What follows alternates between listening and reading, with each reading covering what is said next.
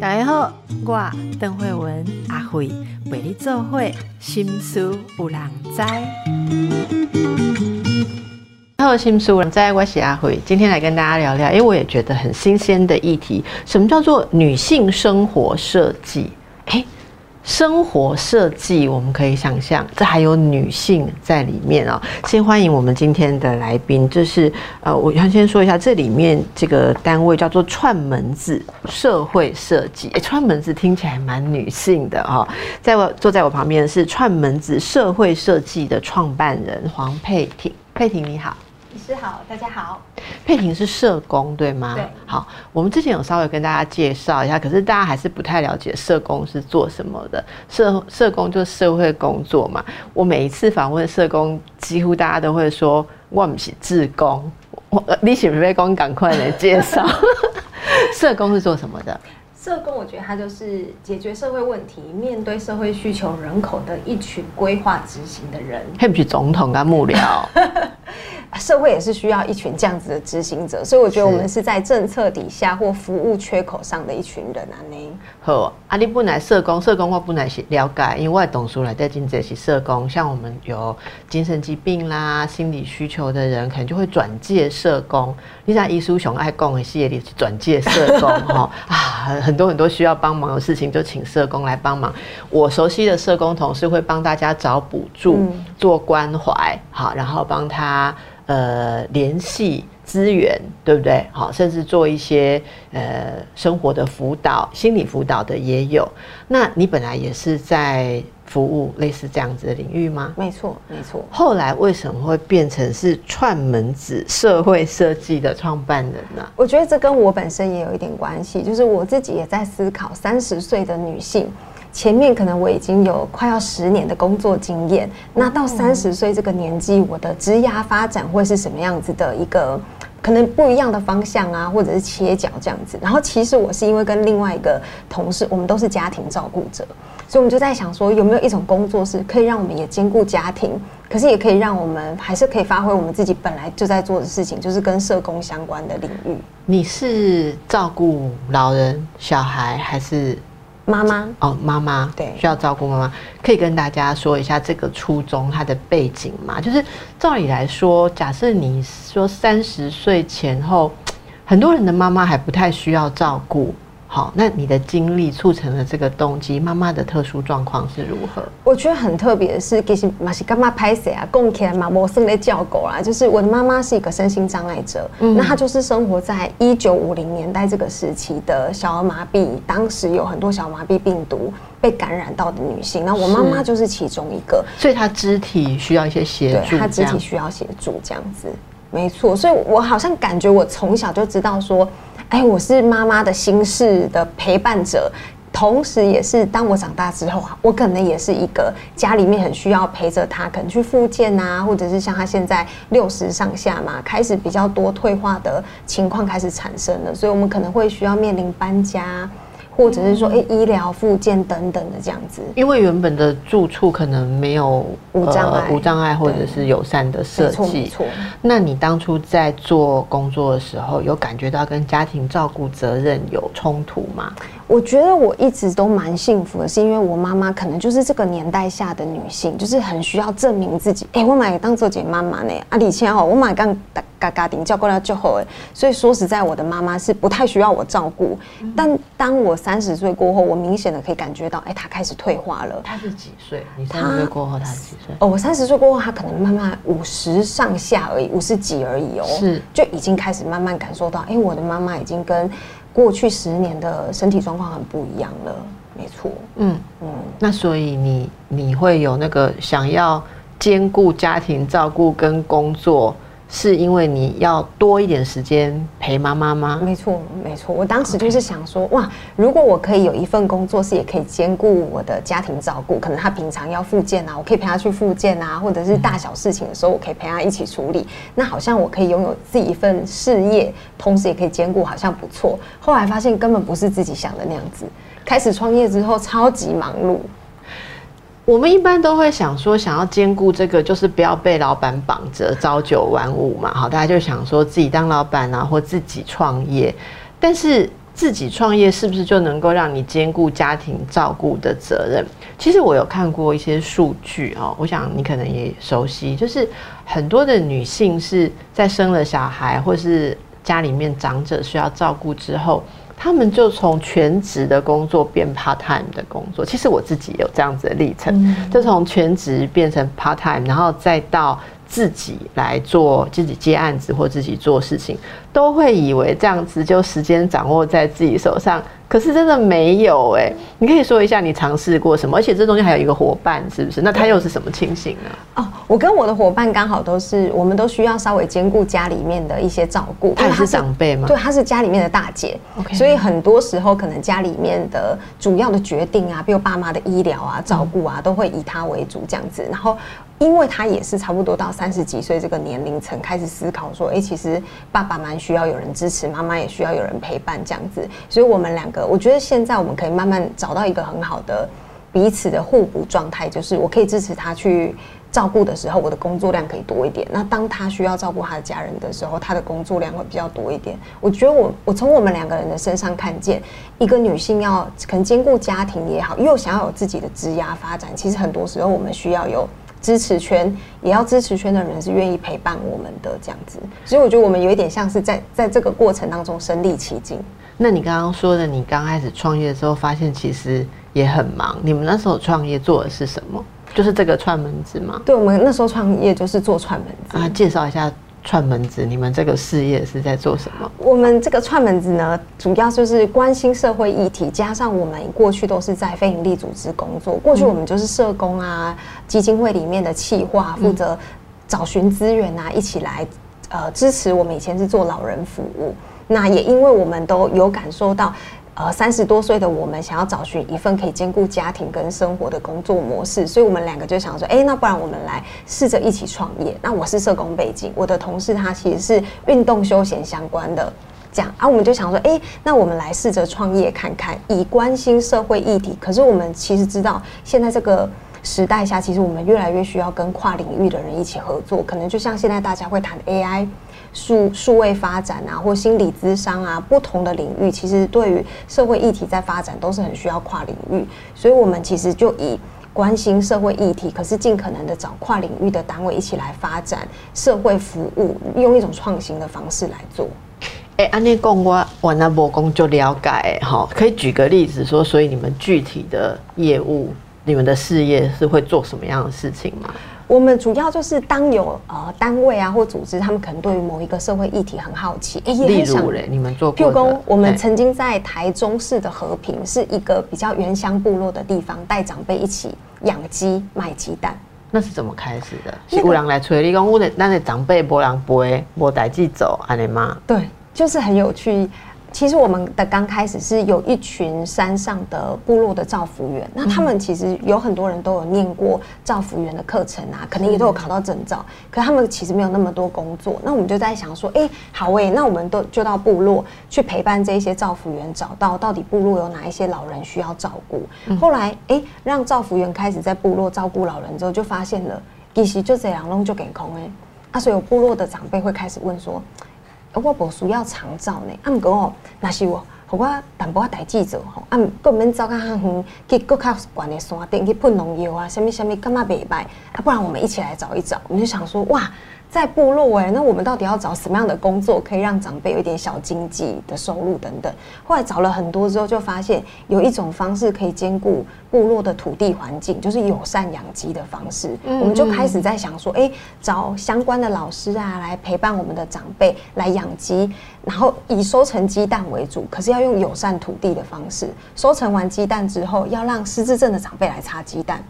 因为擦鸡蛋很单纯，它就是喷一点酒精，把鸡蛋的表面擦干净，它就可以开始装盒了。那我们的长辈就可以有人负责养鸡、收成鸡蛋，有人负责擦鸡蛋、卖鸡蛋这样子。所以，我们就在这栋当中陪伴他们养鸡、卖鸡蛋这样。这个也是我们其中一个做的。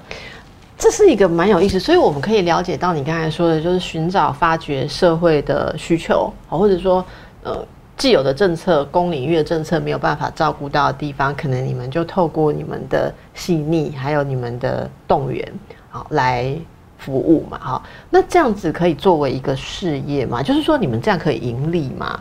其实我觉得蛮有趣，我我也在追求这个答案呢。其实我也因为我很好奇，我出了一个社工，我在公部门啊、医院啊，或者是说政府组织工作，那我还可以做什么？嗯，然后后来我就发现说，哎，其实这个社会上真的蛮多人需要，譬如说公部门可能需要一些比较创新的行动，其实企业也需要。我还有一个我也觉得蛮有趣，因为我在部落带长辈。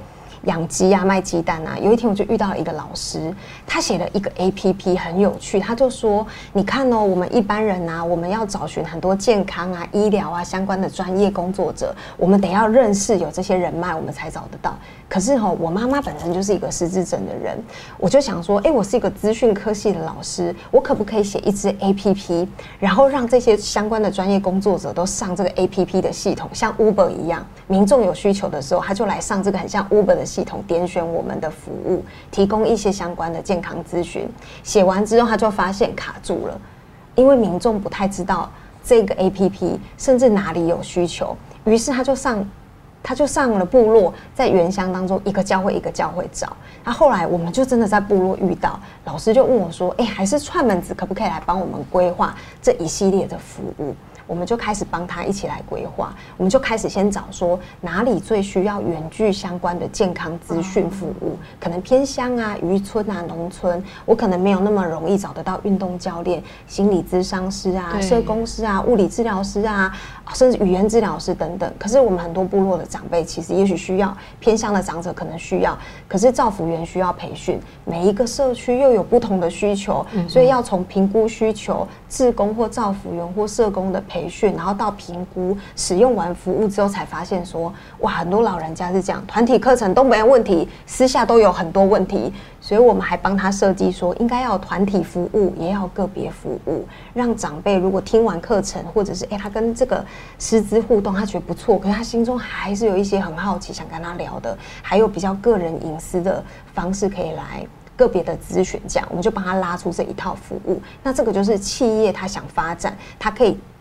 来找寻我们提供这一套的服务内容，所以这是一种新的呃工作方式，好，等于说帮大家把怎么讲资源跟提供者跟使用者把它配对接起来，串接起来，而这个串接本身也可以作为一种工作，没错，也就是双边可能都会付费给你们来寻求这个连接。我想这是现在大家对于。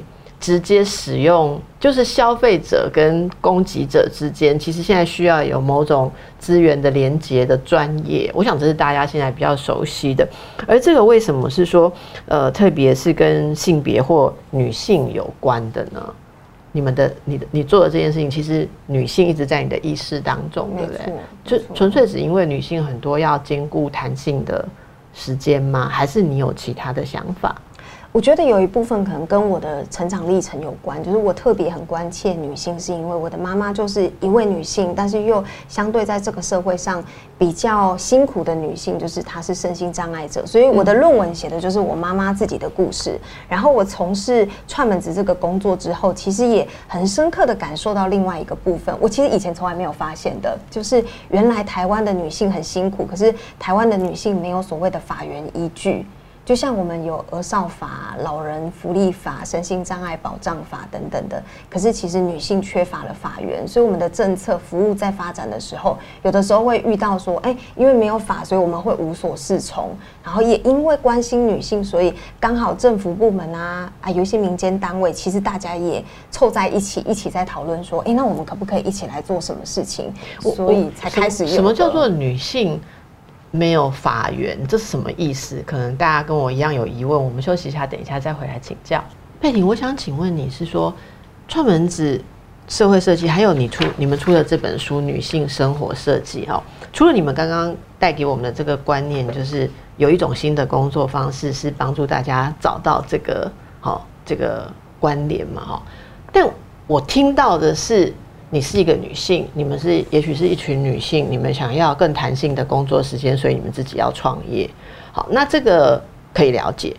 就像我们任何一个女性，我想要有更多的时间，随时可以接小孩，可以干嘛？那我可能就不想被一个工作绑住，好，虽然我可以做任何的创业。可是据我所知，这也不只是这样，因为你们的工作或者说你在打造的这个理想里面，本身就有所谓的女性生活设计这几个关键字。我觉得你可不可以跟大家更具体的让大家了解什么叫做？就生活设计刚刚讲了嘛，对不对？就是说，呃，例如失智症的长辈、部落的长辈，他的生活上面怎么样？你把它设计成像一个养鸡这样的工作，让他可以发挥他能够。呃，做的，然后又得到某种成就感，可是对他又有某种娱乐啊，甚至健康的下来，我我可以了解生活设计，但是我还不了解什么叫女性生活设计，因为你讲的绝对不是你们是女性，你们来做生活设计，这叫女性生活设计，不是嘛？然后刚才那个可以来养鸡的，也不是只有女性，也是这种长辈也有男性，对不对？对对，所以可以给我们另外一个例子，是可以让大家了解你的理念的嘛？好啊，就是刚开始呃，串门子在发展的时候，我们就在聚焦说，哎，那我们关切的到底是哪一些社会议题？嗯，那有一个我觉得很重要，其实是，呃，其实台湾有二分之一以上都是女性，那女性又很容易二分之一以上，一直是台湾是女性比男性多，没错，没错，哦，没错。那呃，另外一个是女性相对来说的生命历程又很容易有很多的截断点，譬如说，譬如说台湾的呃。劳动参与率，我们其实比各个国家都高，但是我们从三十岁过后就急剧的下降。这个急剧的下降，对，这个急剧的下降跟女性在二十九岁之后很容易有角色的转换。台湾其实那种那种呃三十岁之后劳动参与率极。大幅下降的最厉害的亚洲国家不是日本吗？哦，台湾其实现在也蛮高的，冲过他们了。对，台湾其实相比相对我们邻近的国家都还高，日本啊、韩国啊，我们都还高，甚至很多女性。你说的高，我我觉得这个很 shock，对我来讲很 shock，就是你的意思是说，嗯，在所谓的性别平等或是推动这么多年之后。我们现在的女性在三十岁之后的劳动参与率下降的情况，还比以前更明显。对，因为以前是日本赢过我们哦。我我的意思说，日本大家就最看偶像剧就知道了嘛。就是说，不管你在会社里面工作的什么数务几科有没有，然后你结婚之后就是要回去当家庭主妇了，你就离开职场了。可是那时候我们蛮自豪的是，台湾很多的女性，呃。是一边做着主妇的工作，一边还保有她的职场。那我我想确认一下，因为我对我来讲真的蛮 shock。所以你的意思是说，现在我们的女性在结婚生子之后离开职场的？那个那个现象是越来越明显了。没错，现在其实真的是越来越明显的。为什么会这样啊？而且我觉得这个肯定有几个状态，就是女性也因为这样，所以她的身心压力也会蛮大。譬如说，我们看到其实这几年来，台湾的每一家人力银行每一年都有做调查。那我们大部分的女性在职场上最担心结完婚之后被职场上的其他人问你的婚育计划。你打算什么时候生小孩？生完小孩你要不要育婴留停？你打算育婴留停多久？哇，每一份人力银行调查出来，大概大概都有六七成的女性最怕被问到这个问题。被问到这个问题会怎样？会觉得很有压力感，好像自己的私领域被打开来，被公共化检视。哦，你想 cake 拿呢啦？是因为如果我去面试，老板告诉我，我说我明年打算要生小孩，生完之后我要留停两年，老板可能不录取我，不是私领域被问而已啦。那他平压力很大，是因为我可能会拿不到这个工作。没错。没错，然后另外一个是很多女性，因为她可能也暂时离开了职场，因为她可能真的就已经怀孕生小孩、育婴留停，很多人甚至是回不来职场的。她回到职场之后，她也会需要去承受这一两年当中职场的阶段。就是育婴留停，如果公司不让你回来，你可以告那个公司啊。但有可能有些公司，它可能转换了你的。工作内容啊、任务啊等等的，那甚至台湾可能还有一群是，他可能相对生活的条件没有那么好，经济状况没有那么好，甚至他可能没有办法找到很如意的工作的。嗯，我觉得这一群女性相对又被我们定义为比较不利处境的女性，是。她在经济、工作、她的职涯相对来说都会再更辛苦一些，然后变成一个循环，你的职涯。更没有稳定的话，家庭就会理所当然认为，那你要担负家庭照顾的责任，对不对？因为你没什么认真的班要上，所以那他就更容就更易被视绑在为，那你就去做家庭照顾者然后，越做家庭照顾者，你就越越走不回职场没。错，所以我觉得他都会有很多交织、交织状况的这样。那很多家庭照顾者本身可能就也有很多身心压力很大的议题，所以心理健康就会是这几年大部分的议题。嗯，这样子。所以这就成为串门子关心的社会议题当中一个很重要的部分。那你们想要为这些女性做些什么，或已经做了些什么呢？我们其实最想要去厘清说，到底现在的女性有哪几大议题是她们在生活过程当中一定会遇遇到或面临到的？因为我觉得现在的呃。资讯其实很丰富，嗯，可是也因为大家获得的都是片段的资讯，所以我们好像觉得，哎、我做这个也可以，做那个也可以，反而是大家好像没有一个聚焦，我们应该更关注女性的哪一个部分。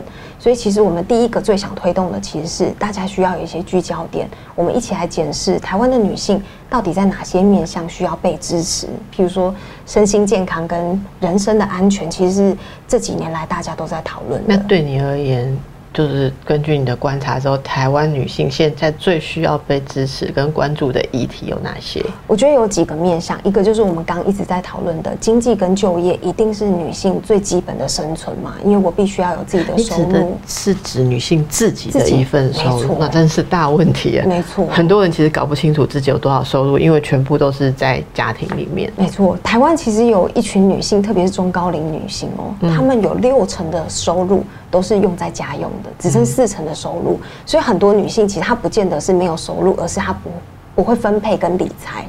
那我们其实过去也看到说，其实台湾大部分的女性大概二十几岁、三十岁这个阶段比较有一些理财观念，但是女性相对的理财方式也是相对比较保守的。我们可能存款多过于投资，那你们也教人家投资吗？你的意思？我们的其实我们会推动某一些服务，让大家有这个意识，因为开源节流其实并存，应该都要有。那所以经济跟职场是其中一个个议题。，嗯，然后第二个我觉得是人身安全跟健康，人身安全，跟健康，人身安全指的是包括到多大的范围？包括我们的身体安全，我的身体的安全，然后跟我交通型的安全，还有我的呃心理健康看不见的那个部分，其实也是。所以我们其实自己交交通安全有什么性别特别的问题？哎、其实有哎、就是我们发现台湾的女性啊，在 Google 上面啊，一年平均有七千多次的 Google 搜寻，超过七千多次以上是交通安全，譬如说搭计程车的安全。人身的安全跟跟踪骚扰的安全，其实是这几年大家很关注的。那这你们可以怎么样把这个议题变成一个协助的行动呢？就是就是就是大家，你的意思说大家害怕坐计程车不安全？好，那串门子会做什么？啊、我们其实这几年跟呃很多的地方政府也好，或者是民间组织也好，一起关心大家的人身安全、身体安全，所以推动了蛮多的服务。可以举个例子吗？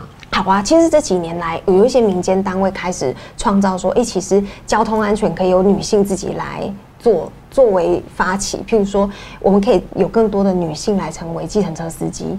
让女性来支持女性。那另外一个是，其实现在越来越多呃公共运输工具也都有女性的安全车厢、女妇女车厢、夜间车厢，要让更多人知道。那甚至女性其实很容易，我们相对来说很多早起的女性，可能早上就出去运动了。那女性怎么样让自己在早起运动的时候也可以更安全一些？怎么样相关的识别？譬如说怎么样可以穿着的识别、身身上的配备，还有有伴一起去共同运动，其实很重要。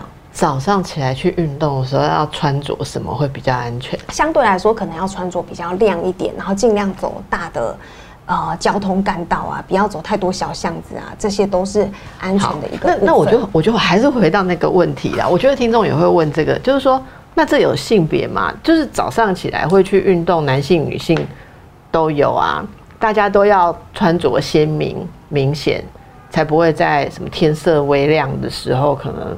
有交通安全的问题，这有性别在里面吗？难道你认为说比较多早上出来运动的比较多是女性吗？这个很有趣哦。譬如说，我看过一个呃报道，是瑞典的性别平等它的推动方式。那瑞典的性别平等有一年它的推动方式就是呃把它的交通的呃滑呃除雪除雪的那个机制跟政策改成人行道优先，车道第二。那这个是一个很大的反转，在瑞典谈性别平等，因为他们有一年就发现说，哎，我们的那个。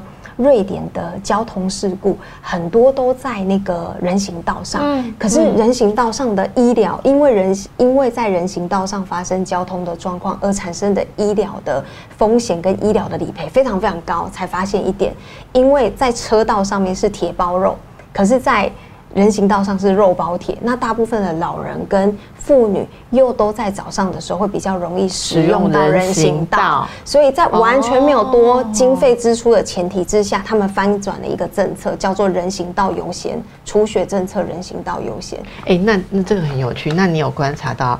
呃，我知道你在书里面你们写了很多各个国家的这种东西的观察，大家其实可以看，非常有趣。那你有观察到台湾？在交通的政策上面有什么可以像这样翻转，会对女性更友善的吗？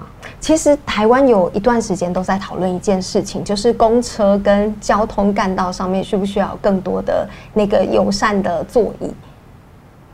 因为其实很多呃，可能也许中高年龄层啊，或者是说呃女性朋友们，相对来说，他们很容易使用到呃相相对来说的交通运输的工具。可是其实我们交通运输工具，除了我们在等等公车的那一段，其实我们很少有让大家可以稍作歇息的地方。等公车的那里有位置可以坐，对啊，其他不就在公车上吗？沿路。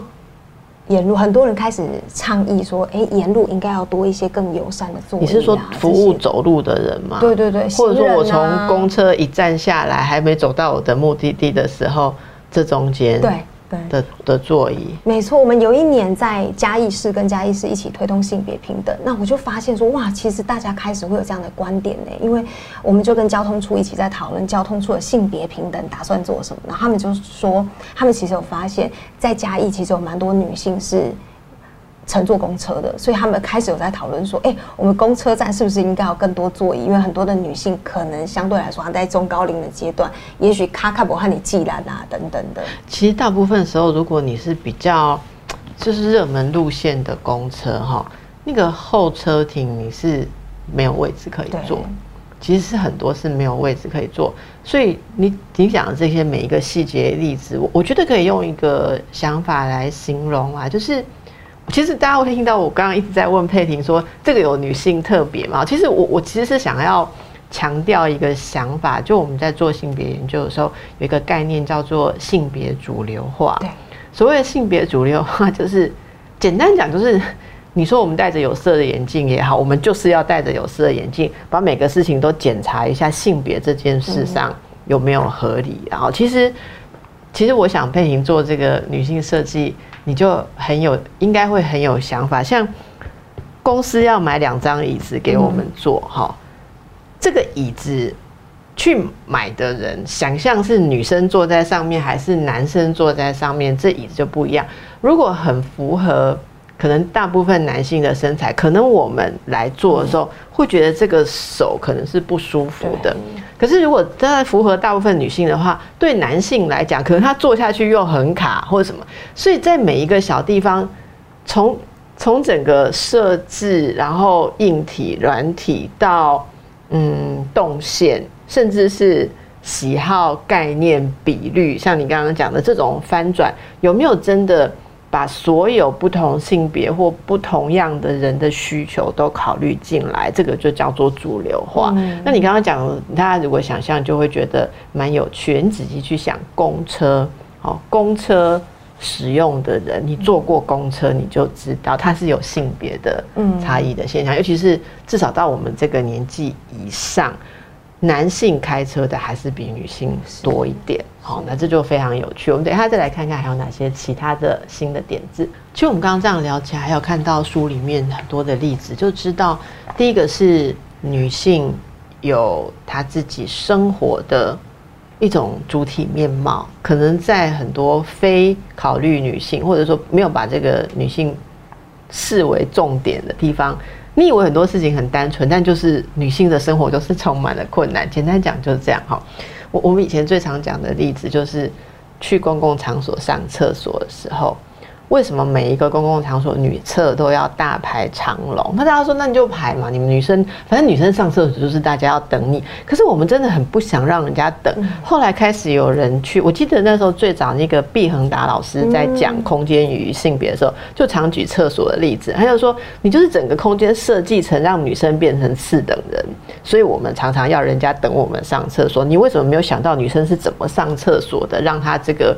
厕所的间数啦，或者是动线各种方式可以更方便哈。我觉得这就是女性在慢慢觉醒的时候，需要更多这种设计上面如何让它更友善。好，那另外还有一个我看到是，你们也很关注女性在二度就业，例如因为某些生涯上，你刚刚讲到阶段性的问题，她可能离开了一个常规的职场，要再来就业的时候，你刚刚好像有说到找不太到那种。适合你、符合你的生活需求的工作，那是不是你们也找到了很多新的工作？比方我们刚刚稍微聊一下，原来 U Bike 这个事情也可以连带产生出女性的就业机会。没错，没错。就是我，我觉得现在缺少的是为每一个有需要的人也好，或者每为每一个性别他去找寻他适合的，或者可以凸显他的擅长或优势的。嗯，就我想举一个是我们在新北市推动的，一起跟新北市政府还有民间单位一起在做的，就是现在大家都在推动说，哎，孕产过程当中，只要你生完孩子会有坐月子的服务嘛？对，有一些县市开始有坐月子的服务，你也可以来申请实质上的服务，而不仅而不仅是育儿津贴这样子。那新北就看到这个部分，那他们特别发现说，其实有一群弱势的女性很需要坐月子的服务。那坐完月子之后，那她的下一个人生阶段是什么？做完月子继续照顾孩子吗？还是她其实可以去工作？那他们就在想说，哎，也许我们可以带着这一群女性从。本来接受坐月子的服务，到他们也可以在过程当中成为月嫂，去提供服务给别人。这刚好是女性独有的生命经验，因为生产育儿确实是女性独有的生命经验。如果她也有兴趣，那我们来培育她成为坐月子的月嫂，好不好？让她可以也许有点弹性的工作、家庭照顾的方式，让她再回到工作跟有收入的这个机会。嗯，后来就发现，哎，不错哦。其实我们还发现，这个对偏乡女性很棒哎，因为偏乡一定有一个困扰点，就。就是他没有这么多工作者可以来提供工作，那就没有办法有这么多的家庭可以把孩子托育，那就变成其他的家庭也要自己抛下工作来照顾孩子。所以，我们昨天呃上个礼拜还在聊说，哇，其实新北在推动这个，反而万金石推动的很棒。因为万金石本来就找不太到托育的工作人员，现在因为我们培育了这一群比较弱势的女性们，她们可以成为月嫂，她们也进一步可以成为托育人员。哇，托育中心很开心，因为她终于可以收孩子了。那我觉得它就是一个很好的正向循环。所以我们在里面其实在找女性的优势点是什么？就像我听到 Ubike 的总经理分享说，哇，他们觉得 Ubike 有一条体系非常适合女性，就是其实台湾的 Ubike 店听说是。全世界的服务品质第一名，Ubike，原因是我们的 Ubike 很贴心，他们会在每一个站点都安排兼职的人员协助 Ubike 的清洁跟打理 Ubike。譬如说 Ubike 上面可能是需要简易的清洁啊，不管是椅垫啊、坐垫啊，然后篮子里面的东西，那我们就发现其实有一些女性是蛮愿意来从事这样的工作的。那他们可能也需要弹性的时间，对，因为他排班嘛，对，排班，然后他可能就可以去。呃，满足他想要做的其他的事情啊，没错。哎，那这样子说来，突然被你说的，觉得很多女性以为工作跟自己的经济，好自己的一份独立跟家庭责任是没有办法并存，好像其实多动脑的话，多连接的话，是有很多很多不一样的，没错，没错，很多不一样的机会。那么在这样的过程当中，串门子现在，所以那会是一个。你们有接受民众的呃咨询吗？好，例如说，如果我今天是一个女性，然后我觉得我找不到很适合的可以贡献社会的方法，我可以主动跟你们联络，然后跟你们谈谈吗？有这样的服务吗？目前也也会有。目前大部分其实我们是跟组织合作比较多，不过也会有一些女性来寻求我们，可能也许想知道，哎，哪些县市或哪些单位有在推动什么样的服务，她可以去参与，嗯或者说她本身就是一个很想要发起一些行动的人，我们也非常欢迎他们跟我们一起来联络。是是，好，那么这段时间从你自己尝试，然后一开始觉得创业很辛苦，到现在已经有了这么多成功的，好非常精彩的一些经验啊。你想要对女性好说些什么吗？我觉得，其实女性身上有很多无限的可能，就像是我们从我们自己的身上看到我们一起合作的这些女性们身上，我也感受到她们的无限可能。所以，我我其实最想要跟我自己，或者是最想要跟台湾的女性说，就不要害怕尝试，我们都可以一起发展出属于自己的力量，跟支持别人的力量。嗯，你会认为说，例如说一般的职场或是嗯工作领域了哈，应该要提供给女性更多的弹性吗？我我会这样问，是因为嗯，我我记得不知道哪一年，呃，好像那是那是某种类似像就职的活动，然后就有女性的。呃，人员可能是公职人员，就带着孩子，第一天就是带着孩子，就大家在拍摄哦，然后什么，例如说新科公务人员上上任，然后他就带着孩子这样子走进去。那我觉得那是一种宣誓，是说，嗯，我们是呃职业妇女，但是我们也带着小孩，这就是一个事实。所以工作的场域，例如应该要有。可以脱音的地方，哈，那那像我所工作的学术领域，我们开学术研讨会的时候，第一件事情是要找保姆，所以大家可以带着小孩来开一天两天的研讨会的时候，旁边有个区域围起来，有专业的保姆在那里陪小孩玩，甚至还会特别弄成是看得到的。呃，一个地方用玻璃设置的房间，然后所以大家可以一边听演讲，一边看到自己的小孩在旁边，很放心。这个这个就是我们常规的一个活动。可是那时候有一个批评，就是说，如果这样的话，就是会让大家觉得说，一切的事情女人要自己搞定。也有反面的声音，就是说，呃，所以女人永远不能没有后顾之忧。你要工作，你就是要带着小孩。我不知道有没有有没有这个想法，曾经。困扰过你们，或者说想要把它做得更周全，就是女性一定要兼顾家庭照顾的责任，然后把自己的工作弄得这么弹性，就不能够在一个常规的工作里面去追求野心表现或者直线的升迁吗？我们一定要想这么多的方式来兼顾吗？这这这个这个矛盾是在性别平等运动里面一个很难被解答的问题啊！所以我不知道你对这个的观念是什么。我我会觉得最终最终极或者是最理想是这个社会有很多完备的支持系统，就像现在很多职场家庭女性会觉得那是因为托育系统不够完备，所以我们必须要花很多时间跟心力放在自己的身上来看看我的孩子应该怎么被照顾。对，所以我会觉得这个是终极系统。我们现在做的可能是到达百分之五十，我们可以帮女性建构她比较理想的工作、职场、家庭的陪伴跟支持。不过这个确实是。一体两面的概念，就是我们发展的这些会不会又另外落入了女性好像都需要被支持、被想办法这样子？所以我觉得它一定是阶段性的慢慢发展的。有一天是很棒，它一定要很完整。可是在这个过程当中，因为不能有人被落下，所以我们必须要慢慢的去建构每一个人的意识、政策、服务这样的配套。好的，那么让大家想一想哦，你觉得现在？这个世界适合你的生活吗？好，如果不行，我们在朝向理想的当中可以做些什么？一起来参考一下什么叫做女性生活设计。谢谢佩婷，谢谢，祝福大家，拜拜，拜拜。